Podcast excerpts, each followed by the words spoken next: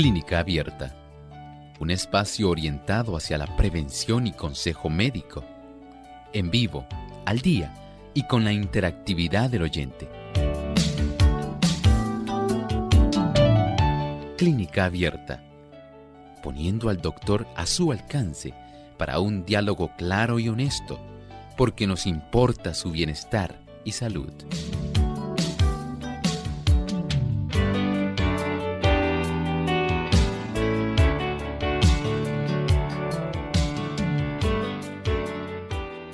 Llegado el momento de usted hacer su consulta en nuestro programa de clínica abierta.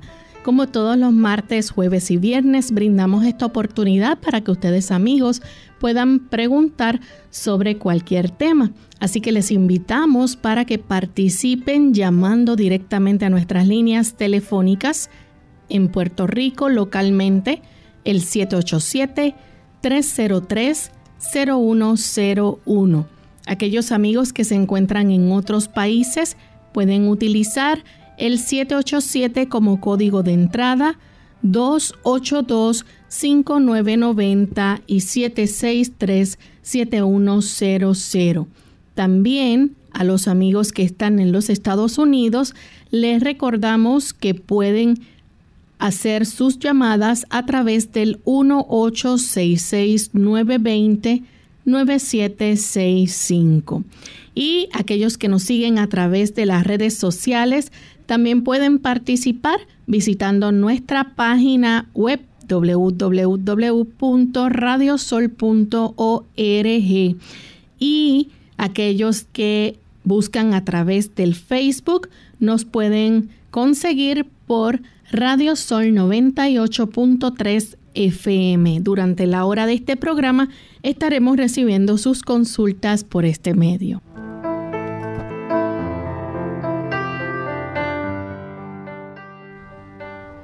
Y es una alegría poder compartir con ustedes nuevamente amigos en esta edición de Clínica Abierta, porque podemos escuchar sus voces y compartir con ustedes las preguntas de todos nuestros amigos, aquellos que alcanzan a entrar durante la hora de este programa, porque sabemos que son muchas las personas que se tratan de comunicar.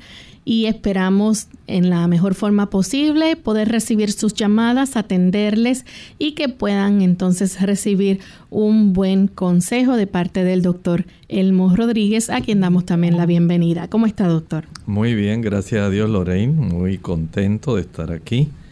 ¿Cómo se encuentra Lorraine? Muy bien también. bueno, saludamos al señor Arti López que está en los controles y también a la señora Yolanda Pérez, a quien tenemos justamente para atender todo lo que tiene que ver con el chat. Así que estamos muy agradecidos de su trabajo y de la presencia de ustedes en este programa de Clínica Abierta. Queremos entonces, antes de comenzar con las llamadas de nuestros amigos que se están comunicando, en compartir en este momento el pensamiento saludable de hoy. Además de cuidar tu salud física, cuidamos tu salud mental. Este es el pensamiento saludable en clínica abierta.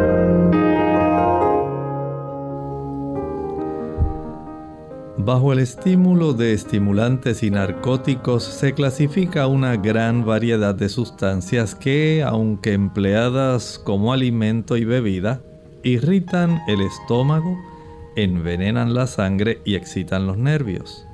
Su consumo es un mal real. Los hombres buscan la excitación de estimulantes porque por algunos momentos producen sensaciones agradables pero siempre sobreviene la reacción. El uso de estimulantes antinaturales lleva siempre al exceso y es un agente activo para provocar la degeneración y el decaimiento físico.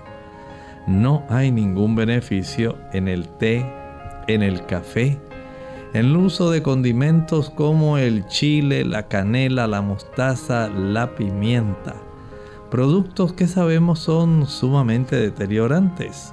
Añádale a esto el tabaco, las bebidas fermentadas.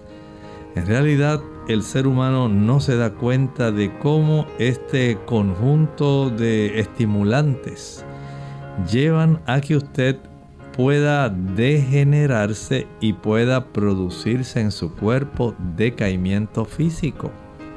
No es la vida que probablemente usted piensa que tendría al participar del alcohol, del tabaco, del café, del chocolate y de tantas sustancias que son dañinas.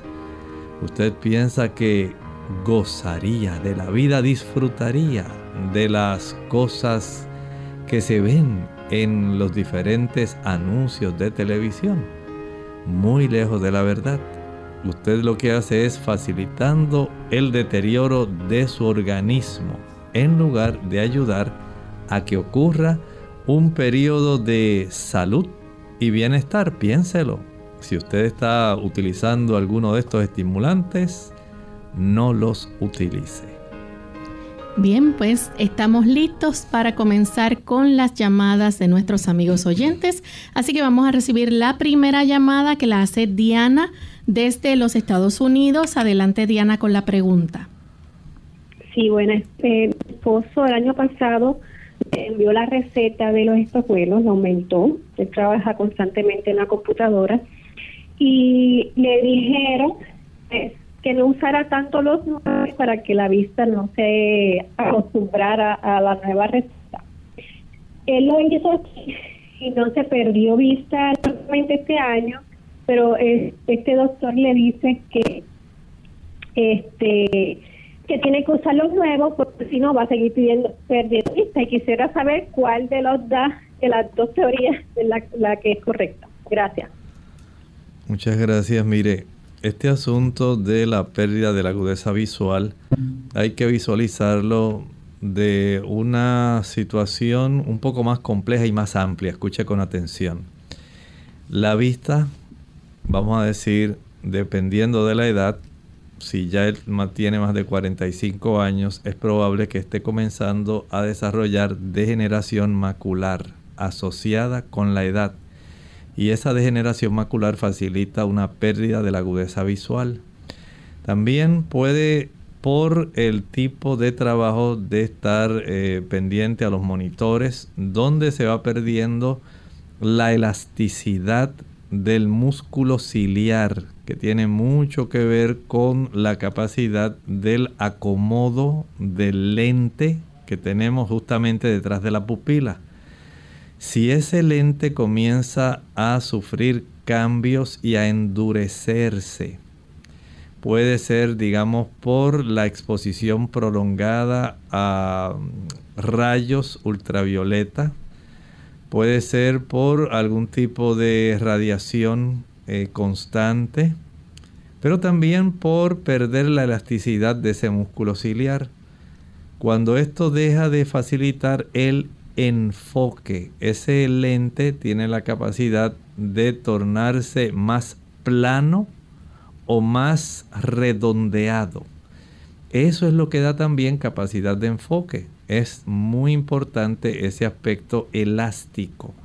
Pero según se va perdiendo tanto la elasticidad del músculo ciliar como de la mm, facilidad que tiene el lente para estirarse o ponerse más gordito. Eso produce entonces cambio. Esto es lo que hay que verificar si él ha perdido eh, visión a causa de daños en la retina por la degeneración macular asociada con la edad o si ya son cambios que se han producido tanto en la capacidad de enfoque en el músculo ciliar o endurecimiento del el lente y el desarrollo de algún grado de catarata. Es muy probable que haya que revisar esto. Eh, si usted puede ir a un oftalmólogo, no solamente se deje llevar por lo que diga el optometrista. Vaya al oftalmólogo que le hagan una revisión completa donde le puedan preguntar sobre sus hábitos, donde usted puede explicar cuánto tiempo pasa frente a un monitor, todas esas cosas. Y eso le va a permitir eh, tener una idea precisa de qué es lo que en realidad está ocurriendo y cuál es en realidad la forma, cuál sería la forma en cómo más debe cuidarse. En lo que eso llega, si él trabaja mucho tiempo frente al monitor, debe tratar de cada 5 o 10 minutos levantar la vista y fijarla en un punto más lejano que la distancia del monitor que tiene de frente. De esa manera usted conserva la elasticidad del músculo ciliar y también esa capacidad elástica que tiene el lente del ojo. Tenemos entonces a María Arce de San Sebastián. Bienvenida María con la pregunta. Buenos días. Eh, para, yo quiero hacer una preguntita al doctor del jugo de granberry. Si es bueno para los riñones. Ese jugo yo lo preparo en mi casa porque tengo el alcoholito. ¿Y, ¿Y qué cantidad puedo tomar? Ya María, disculpe. Disculpe, ¿usted le interesa saber si el jugo de cranberry es bueno? Para los riñones. Para los riñones. ¿Cómo no? qué cantidad yo puedo tomar, porque ese jugo yo lo preparo en la casa. Gracias. Y por favor, quiero escuchar la contestación por el teléfono. No me enganche. Ok. Eh, este jugo más bien se utiliza más y es más efectivo para ayudar a evitar infecciones en el tracto urinario. Esa es la gran oportunidad que usted tiene. Para los riñones no hay nada mejor que el agua. Esa es la realidad.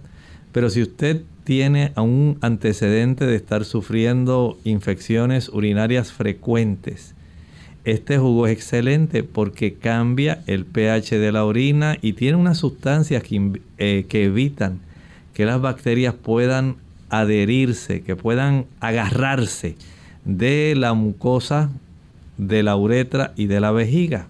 Y desde ese punto de vista, en realidad es una gran bendición. Pero si en realidad usted quiere conservar riñones que funcionen bien, nada mejor que el agua. 2, 3 litros de agua ingerida al día y mientras usted no tenga necesidad de usar ningún medicamento. No estoy, no estoy diciendo que deje de usar los que está usando. Mientras usted no tenga necesidad de usar medicamentos, usted está protegiendo sus riñones. Mientras usted pueda evitar el consumir alimentos irritantes para los riñones, aunque usted no lo crea, el chile, el pique, la canela, la nuez moscada, la pimienta, el vinagre que tan de moda se ha puesto, el alcohol, el tabaco, el café, todos ellos son sustancias que de una u otra forma van a irritar los riñones. Evite también el consumo de refrescos, sodas. Tome agua pura y usted estará cuidando su función renal. Bien, vamos a hacer nuestra primera pausa y cuando regresemos continuaremos con más de sus preguntas. Ya volvemos. La juventud no es más que un estado de ánimo. Blueberries. Hola, les habla Gaby Zabalúa Godard con la edición de hoy de Segunda Juventud en la Radio, auspiciada por AARP. En español se llaman arándanos, una palabra que no conocía hasta hace unos pocos días. En inglés se llaman blueberries y en spanglish blueberries. En cualquier idioma son una delicia en este verano. ¡Qué dulzura! Pero el sabor y la textura no son sus únicas cualidades. Algunos de nosotros tememos perder nuestra memoria al envejecer y los científicos sostienen que los arándanos son la mejor comida para disminuir la demencia. Investigadores que estudian las propiedades de los arándanos han descubierto que pueden contrarrestarse en alguna medida la pérdida de memoria y de movimiento que sobrevienen con el envejecimiento. Pero antes de correr a llenar tu boca, recuerda que todos los estudios hasta la fecha se han efectuado exclusivamente con ratas. Las ratas que comen blueberries han desarrollado más inteligencia y tienen más coordinación que las ratas que comen otros alimentos. Los científicos piensan que los pigmentos que le dan color a la fruta aumentan la fusión de las células del cerebro. Un científico del Instituto Nacional sobre el Envejecimiento manifiesta que comer muchos arándanos tiene sus beneficios, pero aclara que, por el momento, solo es una conjetura. ¿Y tú? ¿Planeas agregar arándanos a tu cereal, mantecado y hasta tu arroz con habichuelas? El patrocinio de AARP hace posible nuestro programa. Para más información visite aarpsegundajuventud.org.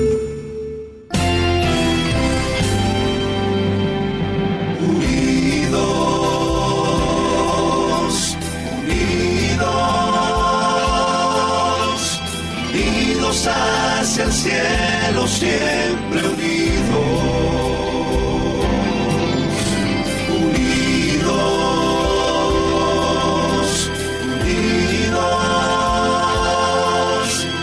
testificación de la verdad,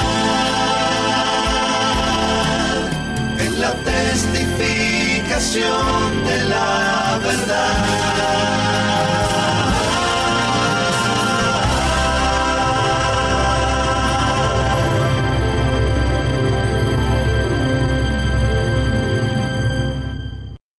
Clínica abierta.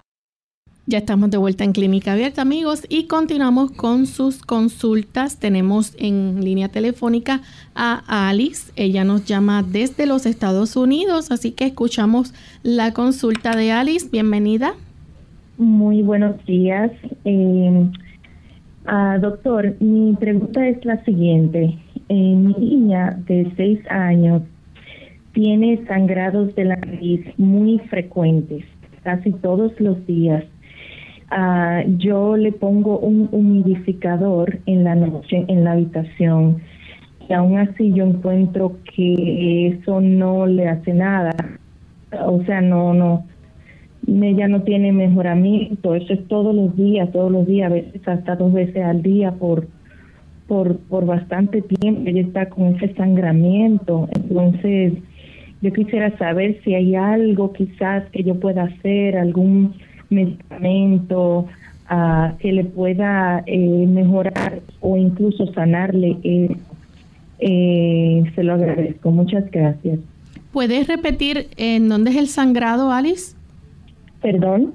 ¿Puedes repetir en dónde es el sangrado? Ah, de la nariz. Ok. Sangrado de la nariz. Sí. Gracias. Muchas gracias, Alice. Gracias.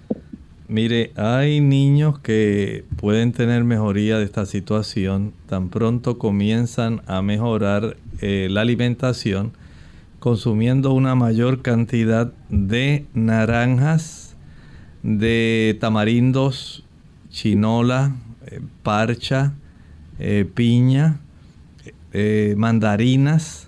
Estas son sustancias que le van a proveer una buena cantidad de vitamina C la vitamina C y los bioflavonoides le dan una mayor fortaleza a los capilares y especialmente del plexo que tenemos en esa área de la porción superior de la cavidad nasal.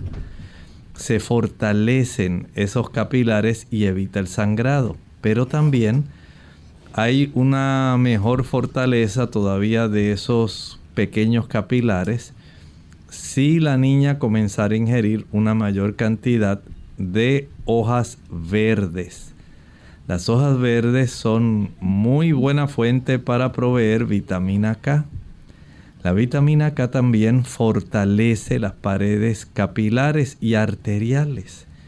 Esto entonces eh, ayuda para que pueda evitar ese sangrado. Por un lado la vitamina C, por otro lado la vitamina K. Si a pesar de hacer esos cambios, usted notará que el sangrado nasal continúa, debe llevarla al otorrino laringólogo para que él pueda verificar mirando directamente con el rinoscopio esa área y determinar si es que hay algún tipo de malformación, si hay alguna erosión, algo esté ocurriendo ahí que amerite ser descubierto y tratado. Tenemos entonces la próxima consulta que la hace Luis de Bayamón. Adelante, Luis. buenos días. Sí, eh, yo hace un tiempo me, me operé de, no sé si lo voy a pronunciar bien, el terillo de, de, lo, de, lo, de la vista. Sí. Adelante, Luis. Sí, se cayó la llamada, parece, doctor. Vamos entonces a permitirle a Luis que si nos está escuchando vuelva y se comunique y con mucho gusto entonces pasamos la consulta. Tenemos entonces a Victoria de Aguas Buenas. Adelante, Victoria. Sí, muy buenos días, Dios le bendiga a todos.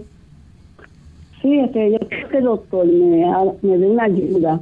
Yo tengo algo, un hermano mío vive en un campo por allá. Entonces, él tiene un picón, un picón en la planta de los pies y un calentón también. Y, y, debajo de las rodillas eh, la tiene alterada.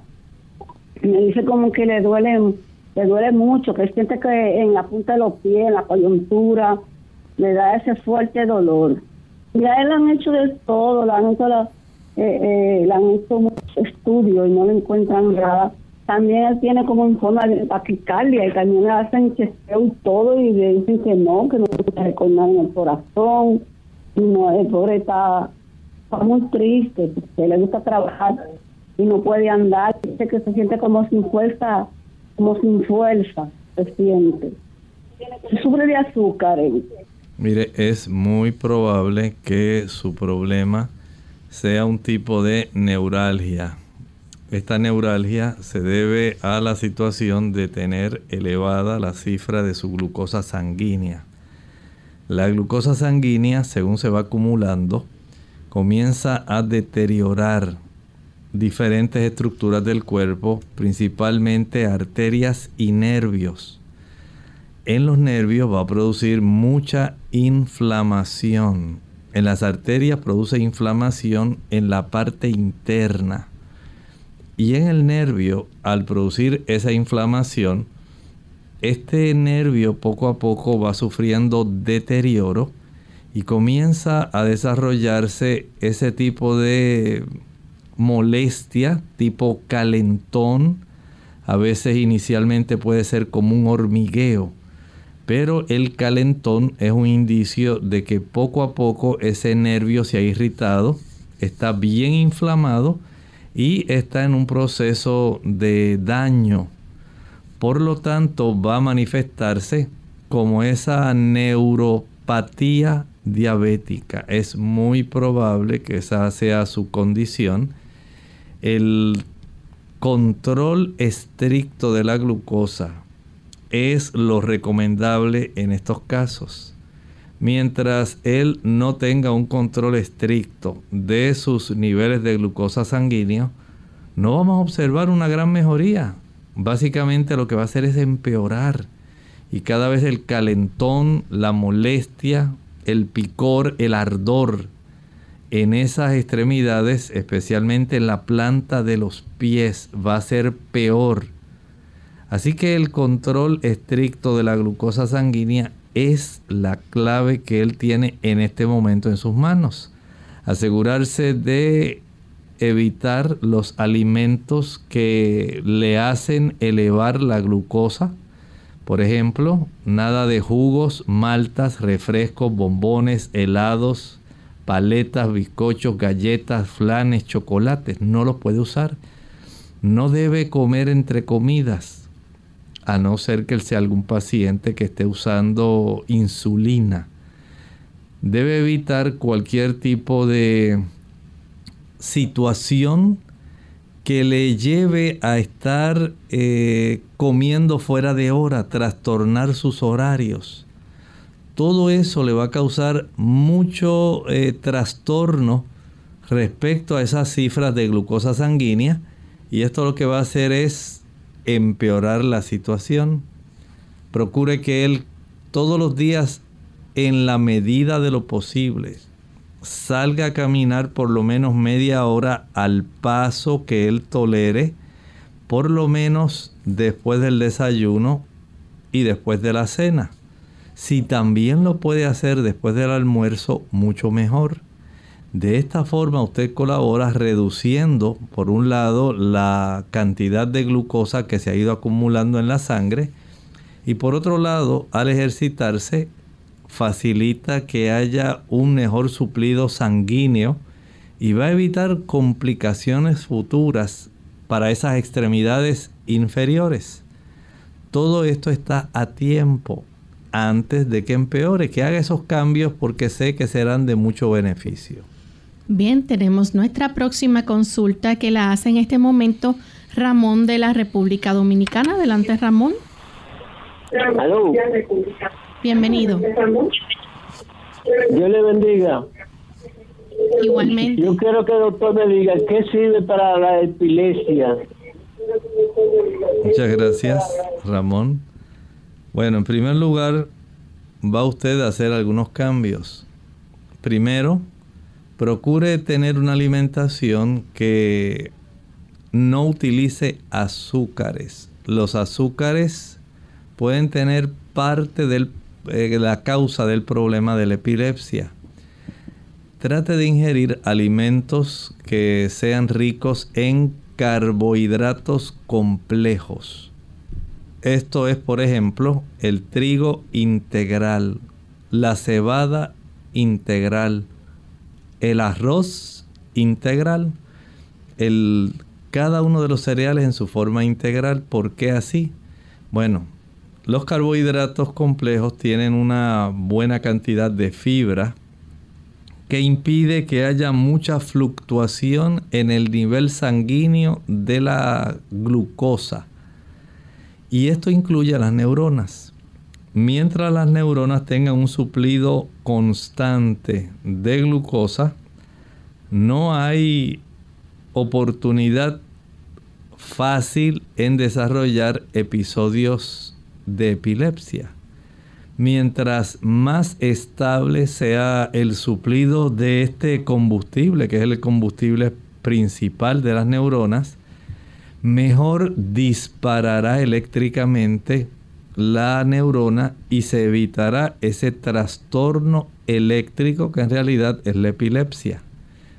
Y de eso depende que haya una buena cantidad de esta suplido de glucosa para ayudar a que se comporte las, las neuronas que estén afectadas de una manera adecuada. También hay que tomar en cuenta la presencia de grupo B.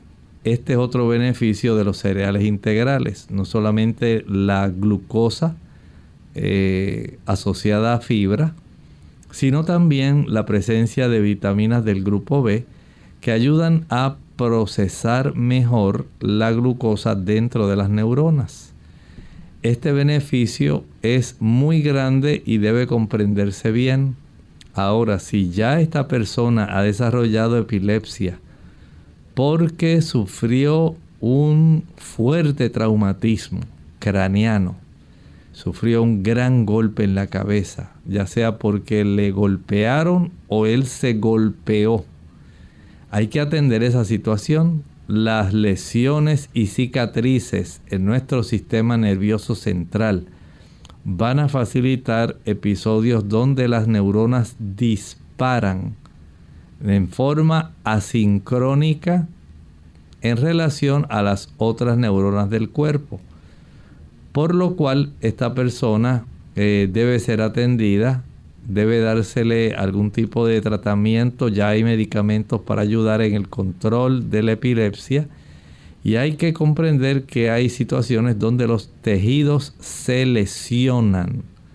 Entonces, tener que recurrir a estos productos básicamente se convierte en algo rutinario, porque si no la persona al estar descubierta de ellos, comenzará a tener una serie de trastornos que van a resultar, por supuesto, en episodios epilépticos. Tenemos entonces a Marta. Ella se comunica desde Costa Rica. Adelante, Marta. Saludos. Vamos a hacer nuestra segunda y última pausa y cuando regresemos vamos a continuar con sus llamadas. Ya volvemos. Más vale prevenir que curar. Hola, les habla Gaby Zabalúa en la edición de hoy de AARP Viva, su segunda juventud en la radio, auspiciada por AARP. Cuando de perder peso se trata, muchos de nosotros pensamos que es necesario realizar grandes cambios en la dieta para eliminar las libras de más. Pero no es así. Los pequeños cambios en el estilo de vida y la alimentación son los que a la larga hacen la gran diferencia. Aunque pequeños, estos cambios pueden ser muy beneficiosos para la salud, ya que consisten en reemplazar un alimento dañino por otro saludable.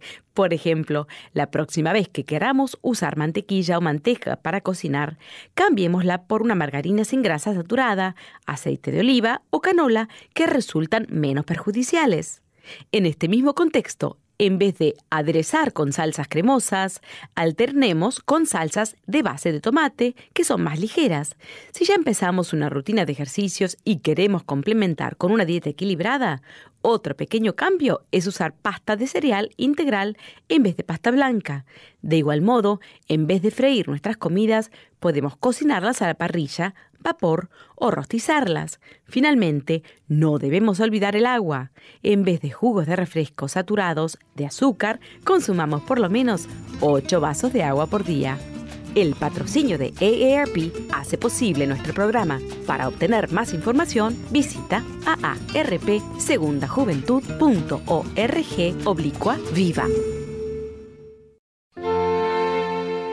Para que haya salud se necesita crecimiento y el crecimiento exige que se preste cuidadosa atención a las leyes de la naturaleza para que los órganos del cuerpo puedan conservarse en buen estado sin estorbos en su acción.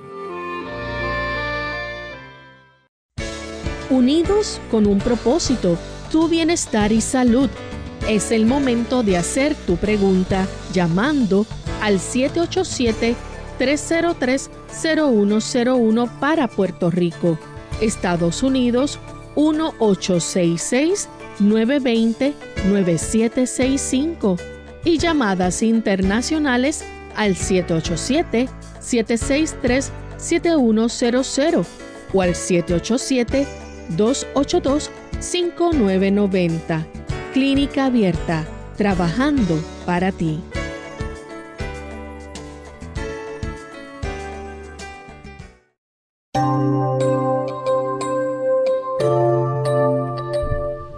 Ya regresamos a Clínica Abierta, amigos, y ahora sí tenemos entonces a Marta de Costa Rica. Marta, disculpe, le escuchamos la pregunta.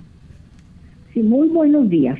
Mire, yo quiero preguntarle, doctor, que me, que me dé un remedio para mi hija, que ella a menudo se resfría.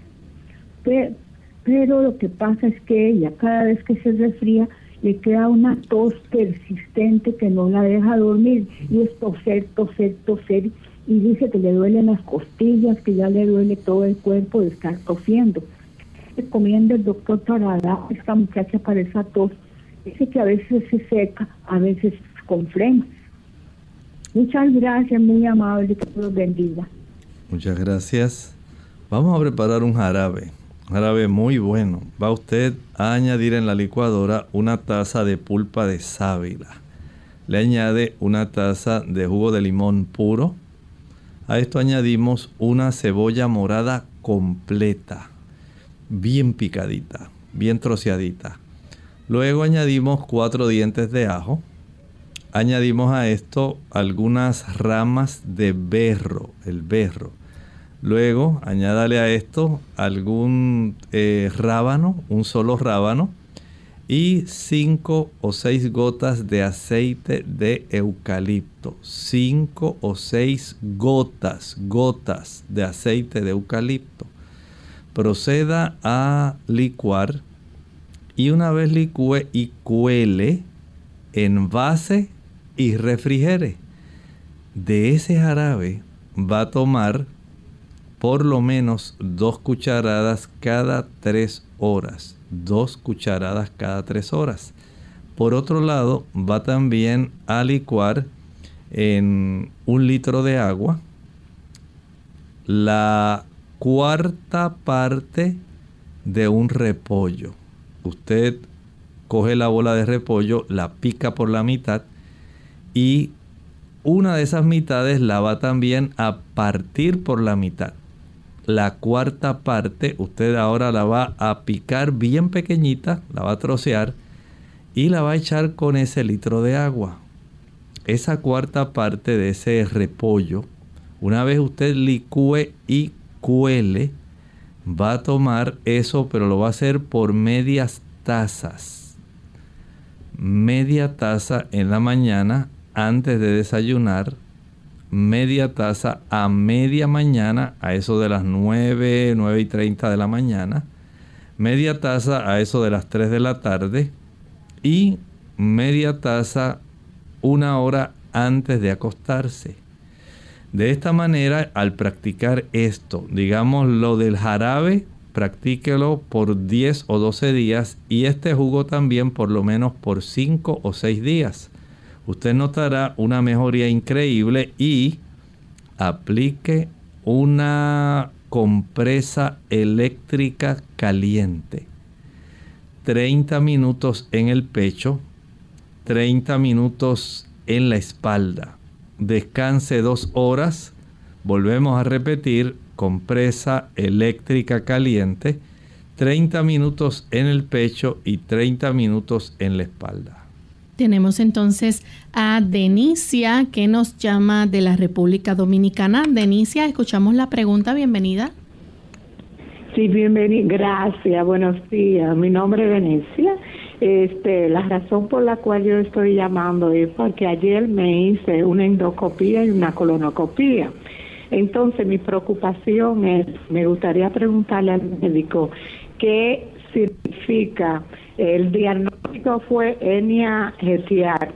Ya más o menos yo tengo una idea de eso, pero de esofagitis grado más esófago varel largo lo que más me molesta es, lo que más me interesa es eh, más o menos el esófago de Varel largo. Eh, también salió con gastropatía erosiva antral moderada, úlcera antral HI o uno, no entiendo. Eh, me gustaría más saber qué significa esto y cuál es el pronóstico de estas enfermedades. Muchas gracias. Mire, este tipo de estudio está haciendo muchas revelaciones y estas revelaciones básicamente nos dicen que la cantidad de ácido del estómago que está retornando, está subiendo. Haga de cuenta que el estómago fuera una chimenea donde usted pone la leña y el esófago fuera en sí la chimenea, la parte de arriba, la que facilita que salga el humo de ese horno de la parte baja de la chimenea.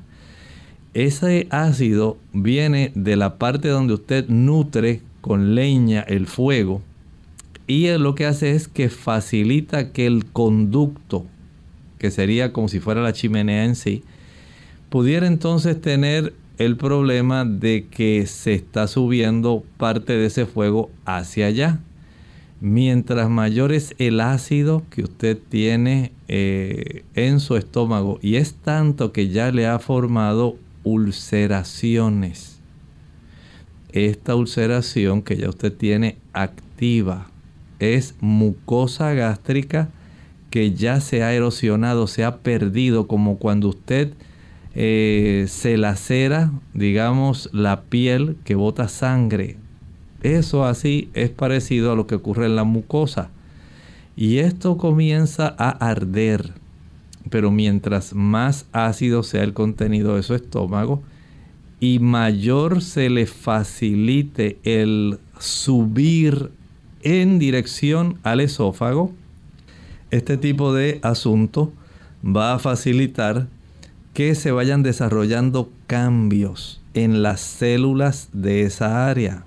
Escuche bien, las células del esófago son diferentes a las células que están dentro del estómago. Al haber una irritación ácida continua, comienza a desarrollar células que demuestran preocupación ese tipo de irritación es tanta que ya se convierte en una lesión precancerosa. Eso es el esófago de Barrett que usted tiene. Mientras mayor sea la irritación en esas células donde hay transición entre la mucosa esofágica y la mucosa gástrica, en esa zona precisamente, ahí es que más el ácido va a producir cambios preocupantes. Si usted puede controlar la acidez estomacal, ¿cómo? Bueno, número uno, no se enoje. Mientras más ansiedad, enojo usted sufra, más ácido va a producir. Mientras más usted se preocupe, más ácido va a producir. Número dos, coma en horario regular. Si usted acostumbra a comer desayuno 7, almuerzo a las 12 y la cena a las 5, no coma entre comidas. Comer entre comidas va a estimular una mayor acidez. Número 3. No coma demasiado. Mientras más usted come en exceso, más esfuerzo tiene que hacer el estómago, más tiempo queda el alimento con una gran cantidad de acidez en esa sustancia que se llama quimo. Número 4. Evite el uso del café. El café produce acidez estomacal. Evite el chocolate. El chocolate produce acidez estomacal. Evite el chile, el pique, el ají picante, la canela, la nuez moscada, la pimienta, los cubitos de sabor de res, de pollo, el glutamato monosódico, el sazón y el vinagre que está tan de moda. Eso lo que hace es facilitar una mayor acidez, al igual que lo hace el alcohol y el tabaco mientras más azúcar usted coma o productos azucarados, más acidez. Ve entonces el espectro, vea todo el cuadro de las sustancias que le pueden estar irritando. Identifique aquellas que ya usted sabe que usted está usando y evítelas. De esta manera la acidez comienza a bajar hay menos irritación en esa mucosa gástrica para evitar el desarrollo de úlcera. Hay menos irritación en la unión gastroesofágica y evitamos el esófago de Barrett.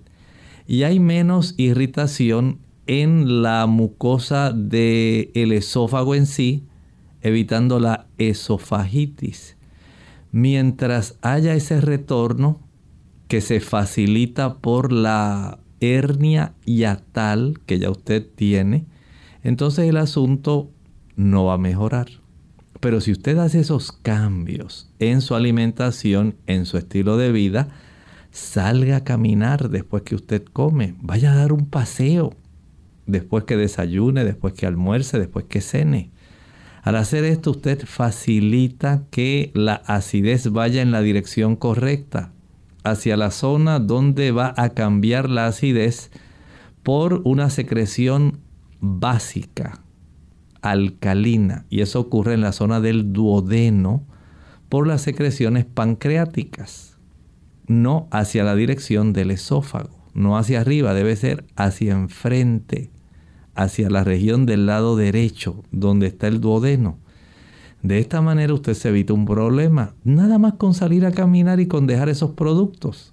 Ahora, además de eso, usted puede eh, añadir en la licuadora dos tazas de agua, una papa cruda pelada, y esto va a facilitar que esa agua de papa que usted va a obtener después que licúe y cuele, van a ser dos tazas de agua de papa pura.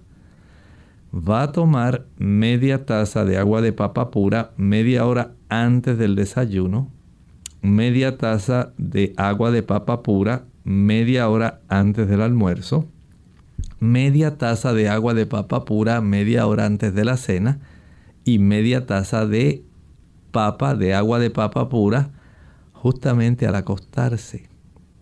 En el intermedio, en vez de hacer alguna meriendita que va a facilitar el desarrollo de acidez, ingiera tan solo una cucharadita de pulpa de sábila pura. Esto ayuda a evitar la esofagitis, evita la irritación en la unión gastroesofágica para evitar el esófago de Barrett y ayuda a sanar la úlcera gástrica. Vea cuántas cosas usted puede hacer. Tenemos entonces en línea telefónica a Gilberto de Mayagüez. Adelante, Gilberto. Sí, buenos días, saludos. Buenos programas de ustedes. Es para hacer la siguiente pregunta. Alguien que tiene varicela, ¿se puede ayudar un poco con el carbón activado y la sábila? Lo escucho. Gracias. Gracias. Sí, mientras las vesículas de la varicela estén activas, mientras esté la, la bombita llena de agüita, mientras usted vea eso, usted puede aplicar ese carbón activado en una forma de cataplasma sobre esa área. Nada más hay un detalle. Esto le puede dar mucho alivio, principalmente del picor, pero ese globito, esa bombita, tiene una superficie que tiene una consistencia, aunque usted no lo crea, que es un poco elástica. No se revienta tan fácilmente, a no ser que la persona se rasque o inadvertidamente eh, se la vaya, se tropiece con alguna cosa que la pueda vaciar. Evite vaciarla. Ese líquido va a facilitar que se siga diseminando la varicela. Por eso el rascado en esos casos lo que hace es diseminar más el problema. Aplicarle, eh, digamos, ese carbón activado ayuda, ayuda para que haya menos picor, menos molestia y pueda acelerar un poco el que se pueda reabsorber el liquidito que está dentro de esas bombitas. Por lo tanto, ayúdese de esa manera. Hay personas que usan, por ejemplo, la calamina, el caladril, para aliviarse. Usted puede aplicar un poquito también de un algodón empapado en jugo de limón o vinagre para aliviar el picor pero no, no haga nada absolutamente en que pueda facilitar reventar las bombitas, esas vesículas, porque si se disemina ese líquido, pues usted va a seguir eh, básicamente el ciclo de prolongar la presencia de este virus sobre la piel. Bien, tenemos entonces las consultas a través del chat y de Facebook. Cruzita Rivera Dice, ¿cómo puedo ayudar a un hombre que ha sido diagnosticado con cáncer de hígado? Nos escucha desde Connecticut. Bueno, este tipo de situación es compleja, es difícil, es preocupante. Para este caballero lo mejor es que él pueda adoptar una alimentación que sea completamente vegetariana. Al ser totalmente vegetariana, va a adquirir una buena cantidad de antioxidantes. Los antioxidantes que se encuentran ahí en diferentes formas, en forma de ácidos orgánicos, fitoquímicos, sustancias que van a ayudar para que las células del hígado, los hepatocitos, puedan funcionar mejor. Va a ser un gran alivio. Por ejemplo, digamos que él pudiera aumentar el consumo de, sería muy bueno, la alcachofa, celery, berro, brócoli, cebolla, coliflor, repollo, berenjena, rábanos, tomate, lechuga, el uso del pepino, eh, el maíz. Mientras mayor sea el consumo de vegetales, hortalizas, ensaladas y frutas, mejor funciona su hígado. En este caso, porque el proveerle en ahora, en este momento, mucha grasa o mucha proteína, no va a ser lo mejor para el hígado. El hígado necesita ahora reponerse, facilitar un proceso de recuperación y lo más que le ayuda es un aumento considerable en el consumo de frutas o el consumo de hortalizas, vegetales y ensaladas. También puede preparar jugos de vegetales, no jugos de frutas, hágalo de vegetales. Añada en una extractora de jugos, en un juicer, añada ahí un pepino o pepinillo, un tomate, una zanahoria, un tallo de apio o celery. Añada algunas inflorescencias o ramitas o arbolitos de brócoli, de coliflor, eh, dos o tres hojas de repollo, un rábano, un diente de ajo, una rebanada de cebolla y un puñado de hojas de espinacas. Proceda a extraer ese jugo y de ese jugo, digamos que obtiene unas 16 onzas. Vamos a utilizar 5 onzas con el desayuno, 5 onzas con el almuerzo, 5 onzas con la cena. Todos los días tiene que preparar ese jugo y lo debe tomar hasta que las eh, pruebas que le hace el médico para saber cómo está la función hepática, el perfil hepático, pueda constatar que va mejorando.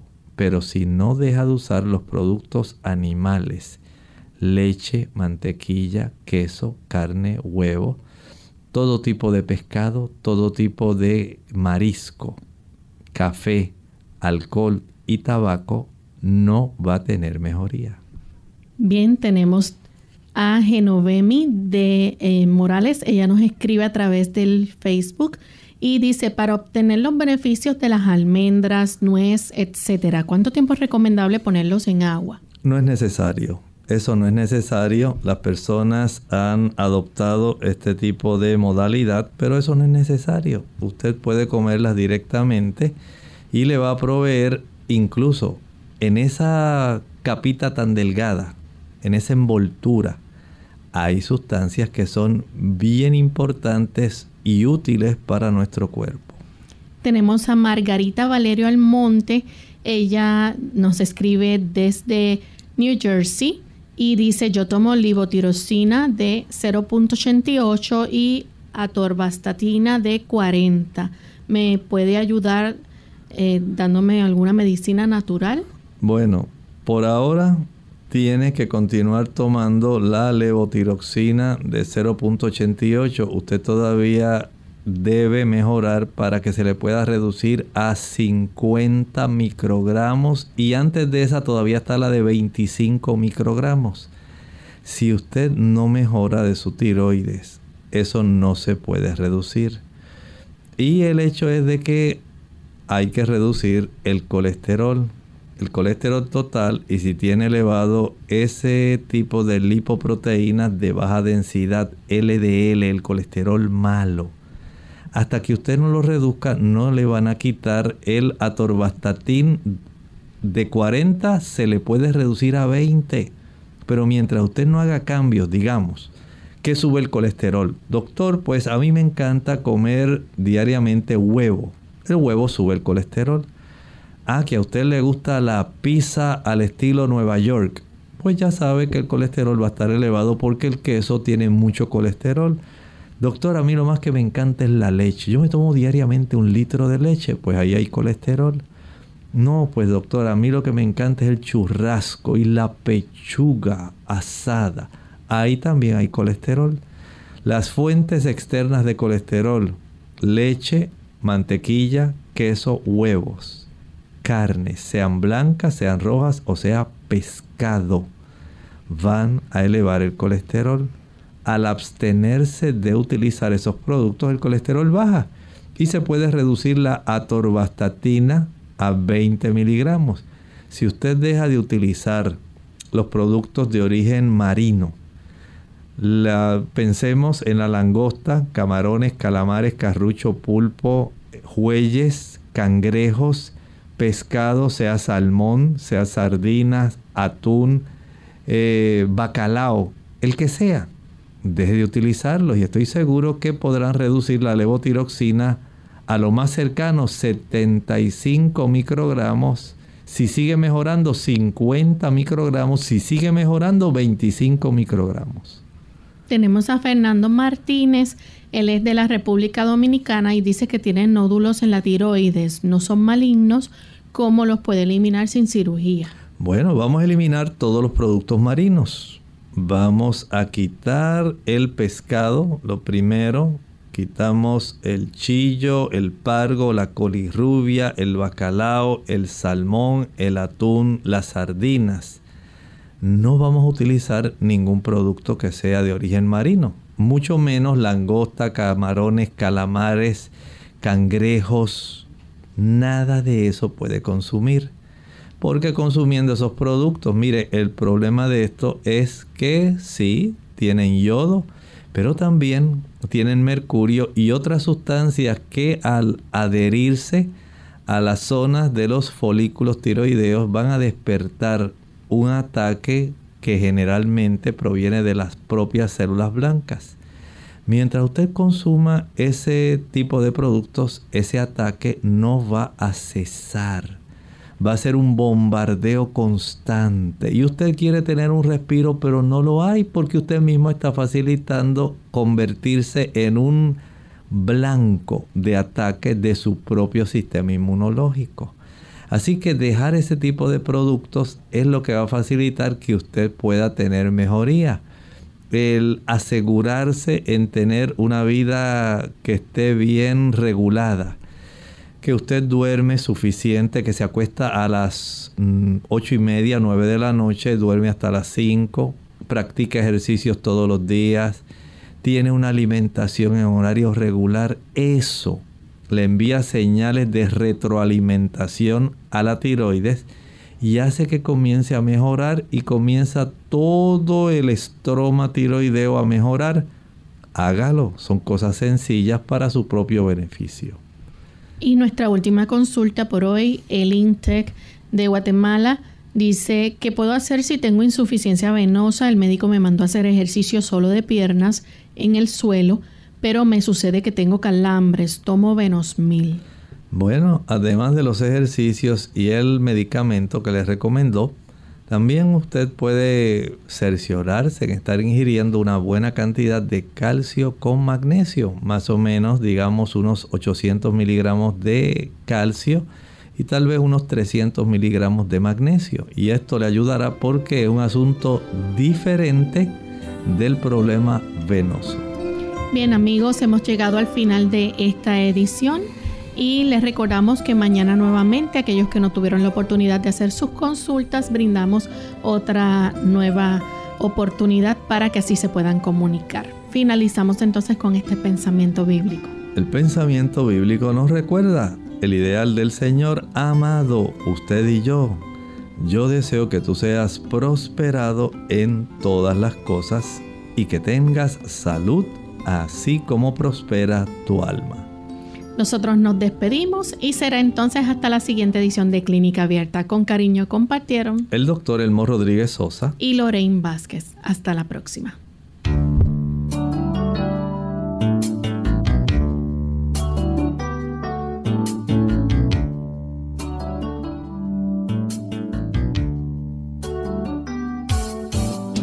Clínica Abierta. No es nuestra intención sustituir el diagnóstico médico. Antes de poner en práctica cualquier consejo brindado en este programa, usted debe consultar con su médico. Hasta la próxima.